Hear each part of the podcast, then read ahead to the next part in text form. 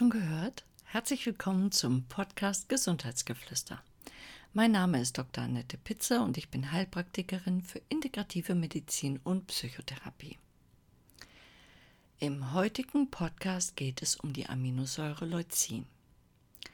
Leucin ist eine essentielle proteinogene Aminosäure und gehört wie Isoleucin und Valin zu den verzweigkettigen Aminosäuren, den BCAAs. Du findest sie in Hirse, Hafer, Erdnüssen, Weizenkeimen, Fisch, Eiern, Molke und Fleisch. Auch Leucin ist am Aufbau neuer Gewebe beteiligt und vor allem der Proteinstoffwechsel in Muskulatur und Leber ist von ihr abhängig. Gleichzeitig hemmt Leucin den Abbau des Muskelgewebes und fördert Heilungsprozesse. Wenn du dich also in einer Heilungsphase befindest oder nach langer Rekonvaleszenz wieder Muskulatur aufbauen möchtest, ist eine Substitution sehr sinnvoll.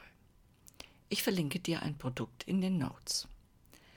Leucin stimuliert die Ausschüttung von Insulin aus der Bauchspeicheldrüse, wodurch nicht nur der Blutzuckerspiegel reguliert, sondern auch die Aufnahme von Aminosäuren in die Muskelzelle beschleunigt wird. Dies hat positive Auswirkungen auf den Muskelaufbau und senkt zusätzlich die Freisetzung des Stresshormons Cortisol. Leucin wirkt sich ebenso wie die beiden anderen BCAAs positiv auf die Somatotropin-Ausschüttung aus. Dieses Wachstumshormon fördert während der Kindheit und Jugend das Längenwachstum und hat dabei positive Wirkung auf alle Organe, vor allem aber auf die Muskulatur und die Knochen. Auch in Zeiten nach Verletzungen, bei psychischem Stress oder in Trainingsphasen wird vermehrt Somatotropin ausgeschüttet, um den erhöhten Energieumsatz auszugleichen. In der Nacht brauchen wir Wachstumshormone für unsere Zellreparatur. Bei Erwachsenen reguliert das Wachstumshormon in der Regel das Verhältnis zwischen Muskelmasse und Fettanteil, indem es die Bereitstellung freier Fettsäuren aus den körpereigenen Depots zur Energiegewinnung fördert.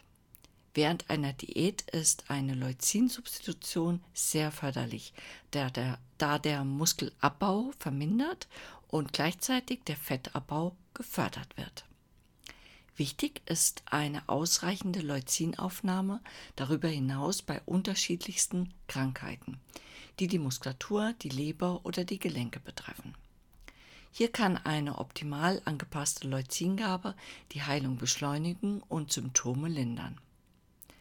Ein Mangel an der lebensnotwendigen Aminosäure führt zu Abgeschlagenheit und Müdigkeit.